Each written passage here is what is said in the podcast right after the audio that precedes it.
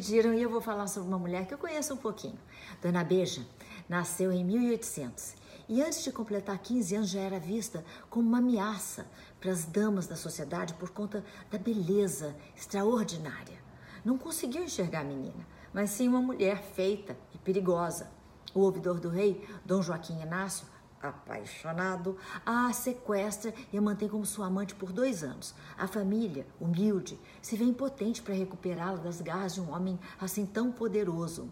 E ela só volta para casa quando o ouvidor retorna a Portugal. Em Araxá, em vez de vítima, a menina foi tratada como uma sedutora, depravada.